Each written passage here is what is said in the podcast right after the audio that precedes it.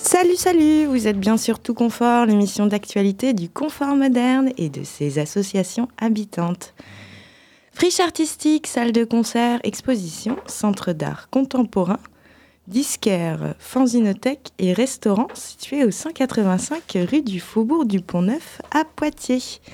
Et justement, les trois associations habitantes du confort sont ce midi sur cette première émission de 2024 pour vous donner des nouvelles de leurs activités. Andy et Agathe, bonjour à vous deux et belle année. Bonjour et bonne année évidemment. Une belle année aussi à Gwen, côté technique, et qui est bénévole avec nous euh, et qui est bien de retour en 2024, même après une période de vacances. Est-ce que Andy, tu ne commencerais pas à nous parler de ce qui se passe en ce début d'année côté Fanzino? Euh, Tout à fait. Donc euh, la Fanzinothèque donc, vous souhaite tous une bonne année, évidemment. Euh, pour ce début d'année, on continue avec l'expo qui a commencé donc le 7 décembre chez nous qui s'appelle Mon Stick et Mes ciseaux. C'est un expo de deux collagistes à La Rochelle, Fleur Kunst et Mustafier. Euh, ce sont des, des, travaux de collage assez, euh, assez denses, assez formels, qui sont faits à partir de surtout d'imagerie, de magazines et de livres anciennes, on va dire des années 50 jusqu'à 70 pour le, pour le plus gros. Euh, c'est un travail euh, pour certaines œuvres à quatre mains, parce que les deux collagistes sont ensemble, non, la vie, comme on dit, et il y a des œuvres qu'ils ont fait ensemble, qui sont sous forme de cartes, euh, cartes à jouer, pardon, des séries de tout petits euh, collages assez fouillés et assez intéressants. Et puis il y a aussi des œuvres de chacun des artistes qu'ils ont fait individuellement. Ce sont des artistes aussi qui font beaucoup de, de micro-éditions. C'est un peu pour ça qu'on les a invités aussi, parce que la micro-édition, c'est notre, notre raison d'existence. De, et donc, il y a pas mal de livres en vente qu'ils ont fait euh, avec différents micro-éditeurs, avec leurs travaux respectifs. Et on, a aussi fait une édition de sérigraphie avec eux. Donc, chaque euh, artiste a fait une sérigraphie tiré chez nous à la main et en édition limitée et en vente chez nous, ainsi que les autres articles qu'ils ont emmenés. Et d'ailleurs, à propos de ce, ce, projet de sérigraphie, comment ils sont passés de la technique du collage à la technique de l'impression? Ça devait être un petit défi technique un peu entre euh, Alors, c'est pas, c'est oui, c'est pas exactement la même chose. Je crois qu'il y, y, a pas mal d'artistes qui travaillent dans le collage, comme Guillaume Chéron, que tout le monde connaît à Poitiers, qui, mmh. euh, qui fait aussi des des collages de petits formats qui sont vraiment des découpages d'éléments qu'il va trouver dans c'est des images trouvées en fait qu'il va trouver dans les bouquins, les magazines. Et quand on rend ça en sérigraphie, ça donne pas exactement la même chose. C'est plus grand. C'est un, un, autre rendu, c'est pas, pas pareil. Mais c'est intéressant de voir la transformation et d'avoir les, les éléments à une autre échelle en fait. Et c'était la première fois qu'ils avaient travaillé euh, sur ce, ce médium-là sérigraphique euh, Non, ils ont déjà fait des choses en sérigraphie. C'est pas quelque chose qu'ils font très souvent, mais ils avaient une petite euh, pratique de ça. Mais par exemple, Guillaume Chiron, il, il, numérise en fait ses collages et ensuite il les agrandit pour ensuite les imprimer en, en sérigraphie, c'est ça? Euh, Voilà, donc c'est numérisé, puis ensuite il y a un travail qui intervient au niveau de, de notre atelier. C'est un autre sérigraphe qui va essayer de décomposer l'image en couches avec des trames différents pour pouvoir rendre le, le côté photographique du, de, du collage original. Mais, euh, mais ça fait une échelle beaucoup plus grande en fait. Donc ça donne un rendu un peu différent. Et peut-être pour les auditeurs qui ne savent pas ce que c'est euh, la sérigraphie, comment c'est quoi la pratique de la sérigraphie? Alors la sérigraphie, en fait, c'est une technique de pochoir. En fait, c'est un pochoir sophistiqué et qui consiste à utiliser un écran de, de textile qui, dans le temps, était de la soie. C'est pour ça que ça s'appelle la sérigraphie. C'était inventé en Chine au Moyen Âge. Et on va mettre sur cet écran un produit photosensible qui va réagir à la lumière. Et donc, on va exposer une image dessus, euh, qui est une image transparente, en positive. Et tous les endroits où la lumière va passer va durcir cette... Euh, ce produit et après on va nettoyer l'écran et tout le reste va partir en, au lavage et donc ça fait un pochoir qui reproduit exactement l'image photographiée et ensuite si on veut faire une image en plusieurs couleurs il faut faire un, écran pour chaque couleur différente et ça, ça procède par couches de couleurs différentes Et donc, euh, faire une image en quatre couleurs, c'est quatre écrans, c'est quatre fois plus de travail. Et puis, euh, un travail un peu compliqué des calages euh, pour chaque couche pour que il y ait un registre parfait sur le, sur le papier. Voilà, donc c'est un, c'est une façon de reproduire des images qui on va dire, c'est technique, mais c'est assez artisanal quand même chez nous, parce que c'est fait à la main. Et c'est à la fois une technique très ancienne, mais qui peut avoir des, applications beaucoup plus contemporaines. Et c'est aussi le même procédé qui est utilisé au niveau industriel pour imprimer tout ce qui est super flexible, donc les t-shirts surtout. Tous les t-shirts sont imprimés en sérigraphie quasiment. Et euh, les poches, euh, les, les, sacs, euh, les tote bags. C'est aussi utilisé pour les panneaux routiers aussi. Mhm. Mais bon, après, c'est en usine, quoi. C'est mhm. des grosses machines, mais c'est quand même le même principe. C'est automatisé après, quoi. Voilà. Et donc, c'est quelque chose qu'on fait, nous, depuis, depuis, depuis, le début. On a toujours un atelier de sérigraphie et c'est une partie intégrante de nos activités. Et c'est ce qui permet de, de proposer à des artistes de venir travailler chez nous et maintenir cette euh, volonté qu'on a d'être un lieu de création. Et là, en plus, comme on est euh, sur une émission euh, du confort avec Jazz à Poitiers, l'OH, le confort moderne et la Fanzino, on peut dire que c'est aussi un, un, écrin super pour nous, les associations habitantes, vu que pour le travail que viennent faire d'autres artistes ou même nous, quand on fait des supports de communication, on vient souvent travailler dans le labo de sérigraphie avec vous. Oui, c'est important pour nous, évidemment, de travailler avec les autres habitants du lieu. Et puis, on fait aussi beaucoup de sérigraphie avec d'autres associations sur Poitiers euh, pour, pour leurs besoins de com aussi. Voilà, il faut que toutes les associations de Poitiers viennent à la Phonothèque faire des sérigraphies. Oui. Bouteille à la mer. et donc, en plus de notre expo qui est donc en cours jusqu'au 24 février, on va aller cette année, comme d'habitude, au Festival international de la bande dessinée à Angoulême. Et donc cette année, pour le deuxième année de suite, on sera dans le festival In, au lieu d'être dans le Off. Et donc on sera dans la bulle Nouveau Monde, qui est la grande, grande chapiteau qui est derrière la mairie d'Angoulême. Et on sera tout au bout dans l'espace BD Alternative, au stand F40. Et on sera là avec des sérigraphies et des fanzines et plein d'autres choses qui, que vous trouverez nulle part ailleurs sur le festival, mais que chez nous. Donc il faut venir euh, nous retrouver au, bout de cette euh, bulle interminable où il y a des milliers et des milliers de personnes pendant, pendant quatre jours. C'est quelque chose Angoulême quand même, c'est vraiment la grosse foule. Et aussi, on participe, comme tous les ans depuis 30 ans maintenant, au prix de la BD alternative qui est un des prix qui est décerné à Angoulême. Et donc, c'est notre euh, documentaliste Mary Bourgoin qui, qui, fait partie du jury. Et on a reçu dernièrement les une quarantaine d'ouvrages en, lice qu'on a reçus à la Fondinothèque et qui sont en présentation chez nous. Donc, les gens ils peuvent venir bouquiner et voir tout ce qu'il y a dans le concours cette année. Et donc là, le prix est décerné le vendredi, je pense. Euh, donc c'est le 27, non, le 26 de vendredi. Donc le festival d'Angoulême cette année, c'est donc deux semaines, c'est du jeudi 25 au dimanche 28 janvier. Et il y a aussi quelque chose de peut-être intéressant cette année, il y a un nouveau festival off, auquel on ne participe pas, mais peut-être l'année prochaine. Et donc ça s'appelle le festival Future Off, qui prend la place du festival Spin-Off qui était là depuis 2017 et dont l'entrée est libre. C'est moins cher que, que le festival euh, IN, beaucoup moins cher. Et c'est dans l'espace Magelis qui est en bas vers le centre de, de bande dessinée, au bord de la rivière. Et je pense que ça va être intéressant. C'est organisé par des artistes euh, qui sont basés à Angoulême. Je ne sais pas plus pour l'instant. Quelques noms d'artistes qui vont être là, mais je pense que ça vaut la peine de descendre là et voir quelque chose qui est un peu plus, un peu plus off, un peu plus indépendant que, que ces grands festivals in. Et voilà, donc ça c'est notre sortie du mois.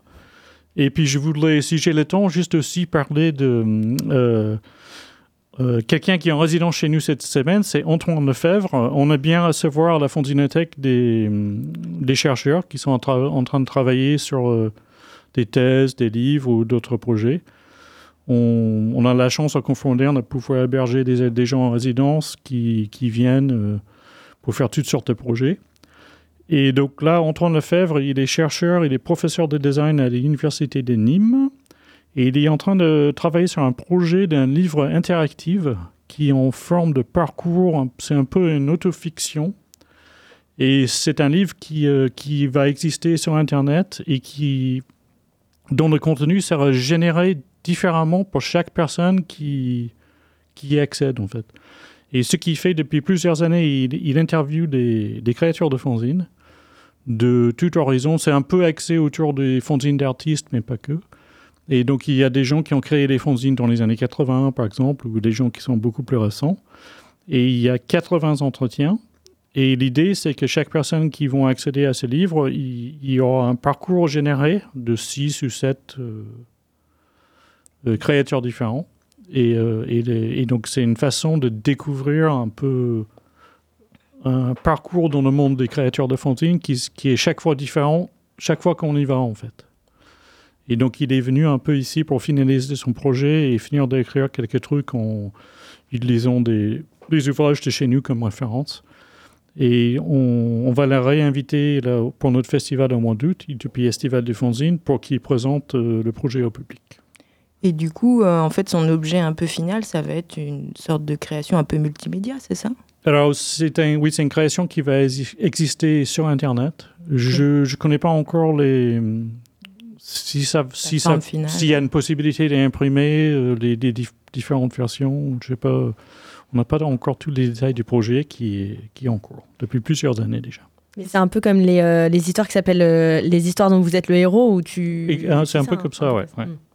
Un peu inspiré de ça. Ou alors mm. des, des, séries aussi disponibles en streaming mm. qui ont ce côté interactif. L'idée, euh. c'est qu'on rentre quelques mots-clés. Par exemple, années 80 ou musique ou art contemporain. Et puis. Euh, le, le, parcours entre ces différentes, différents créateurs est généré automatiquement et à chaque fois, en fonction des données qu'on va rentrer, on va découvrir d'autres personnes. Et puis moi, je trouve personnellement que le cet, euh, format de l'entretien est très intéressant. C'est un autre moyen, au lieu de lire euh, des textes critiques, un peu mmh. plus ou moins blabla sur des artistes, là, on est vraiment en direct avec les artistes. C'est comme si on parlait avec eux. Et j'ai toujours trouvé que c'était un moyen intéressant de un peu découvrir le travail des gens et leurs leur, leur différentes approches. Très intéressant ce projet entre, je trouve, entre fanzine papier euh, qui se transforme euh, via un médium numérique et interactif. Euh, ça doit être assez passionnant de recevoir ce genre de projet et de l'accompagner. Bah, c'est toujours intéressant d'inviter des gens et, que, et de voir le, le, le contenu qu'ils vont créer mmh. à partir de notre collection. En fait. Et donc l'idée, c'est d'inviter des gens un peu différents à chaque fois et qu'ils qui produisent à leur tour des, des ouvrages qui, qui, ensuite vont intégrer notre collection aussi. Donc c'est ouais, intéressant. Un mois de janvier bien rempli, je crois, euh, on dit côté Franzinothèque. Oui. euh, Jazz à Poitiers, je crois que vous êtes plutôt en préparation de quelque chose, non? Mmh.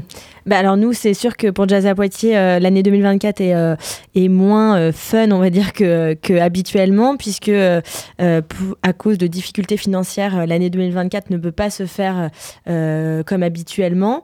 donc le choix a été fait de ne pas faire de saison 2024 ni de festival bruisme qui a lieu toujours en, en juin.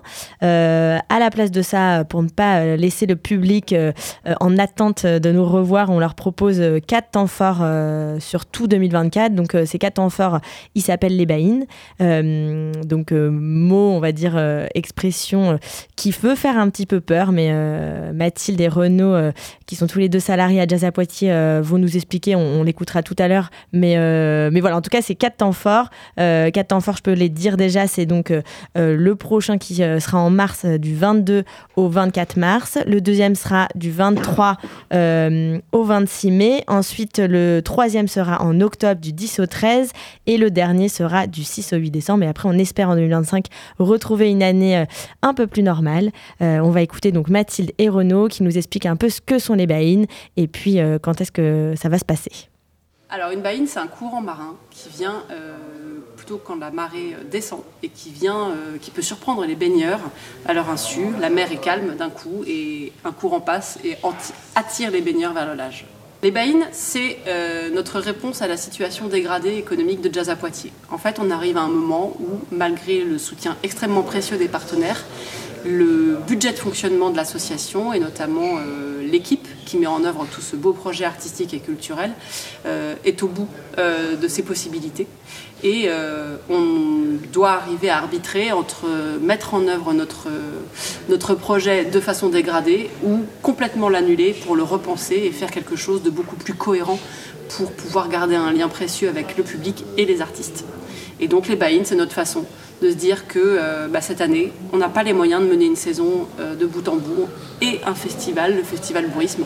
Alors euh, bah, c'est un choix très douloureux parce qu'effectivement, on, arrête nos habitudes, mais on transforme ça pour pouvoir malgré tout continuer d'être cohérent en fait et de, ne pas faire les choses de façon dégradée, ce qui reste un, un objectif qui est quand même extrêmement précieux pour tous les humains qui portent le projet. Alors les buy donc c'est une euh, année d'événements qu'on a imaginé euh, euh, autour de quatre temps forts, quatre grands week-ends de musique, d'échanges, de rencontres, qui vont se dérouler au confort moderne, à Poitiers, et puis également à l'extérieur et à la campagne. Donc en 2024, la première buy aura lieu du vendredi 22 au dimanche 24 mars. La deuxième buy aura lieu du jeudi 23 au dimanche 26 mai. La troisième buy du jeudi 10 au dimanche 13 octobre. Et enfin la quatrième buy du vendredi 6 au dimanche 8 décembre. Voilà, ils ont donné toutes les informations. Donc c'est vrai que le terme buy il fait un peu peur euh, à notre public et pas que. Euh, mais euh, voilà, il y a quelque chose d'assez poétique dans buy C'est certes un courant qui, qui, t'emmène et où il y a un danger, danger imminent, mais il y a quelque chose de si tu te laisses porter, tu, tu arriveras certes ailleurs, mais tu arriveras sain et sauf sur le rivage. Donc il y a vraiment quelque chose de positif et de, et de poétique dans, dans ce terme. Donc on vous invite sur à venir nous retrouver. C'est aussi un moyen de soutenir Jazz à Poitiers et ses activités. Euh, donc euh, n'hésitez pas à nous rejoindre donc en, mars. La programmation est en cours, euh, est en train d'être travaillée. Il y aura des supports de communication qui vont sortir incessamment sous peu. donc voilà, n'hésitez pas et restez surtout attentifs à, la sortie de tout ça. Hâte d'avoir les premiers noms de, de, ce nouvel événement par Jazz à Poitiers. Côté l'oreiller tardi, la programmation artistique de 2024 débute véritablement mi-février. Et c'est Bokarnyang, artiste plasticien, chercheur et performeur, qui ouvre le bal des expos de cette nouvelle année avec son solo show nommé Niofar. L'entrepôt comme la galerie se rempliront d'ici le mois de février d'œuvres en volume comme de productions audiovisuelles que Bokar est actuellement en train de produire dans son pays natal, le Sénégal.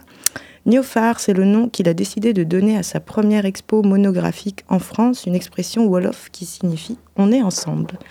Et justement, ce projet d'exposition invite à faire ensemble un certain nombre de personnalités extérieures avec les visiteurs de notre centre d'art, puisque dans le cadre de Niofar, quatre événements ouverts au public sont organisés avec artistes et chercheurs, chercheuses proches des enjeux de l'artiste. Telles de véritables activations de cette expo, le Confort Moderne est ravi d'organiser ces temps forts participatifs et de faire la part belle à un aspect fondamental de la démarche artistique de Bocard, la notion de vivant et de partage. À retrouver à raison d'une fois par mois pendant les dates d'ouverture de l'expo, quatre expériences en entrée totalement libre. Une table ronde, un concert de l'artiste qui mène également une carrière dans le secteur musical sous le nom de Bocard Freeman, et un repas artistique auquel le public est invité sur inscription. Mais le premier événement à noter dans vos agendas, il s'agit bien sûr du vernissage qui est prévu le vendredi 16 février à 19h. Et c'est par une performance que sera inaugurée cette première expo de 2024. En effet, Chris Cyril, qui se dit critique d'art comme conteur d'expo et poète, performe l'œuvre Banil en collaboration avec Eden Tinto-Collins. Mêlant mots et musique, je vous propose un aperçu de l'atmosphère de cette œuvre performative et collaborative en écoutant Poésie sonore de Chris Cyril.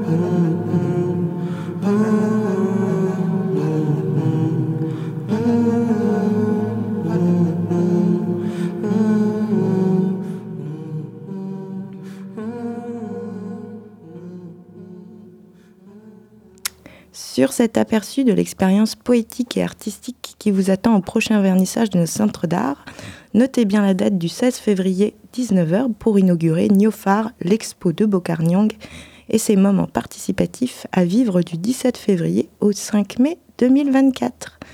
Merci Agathe, Andy, Gwen d'avoir été présentes pour cette émission de retour de vacances. Belle journée à tous et à toutes. À bientôt sur Tout Confort. Et merci Salut. Mathilde.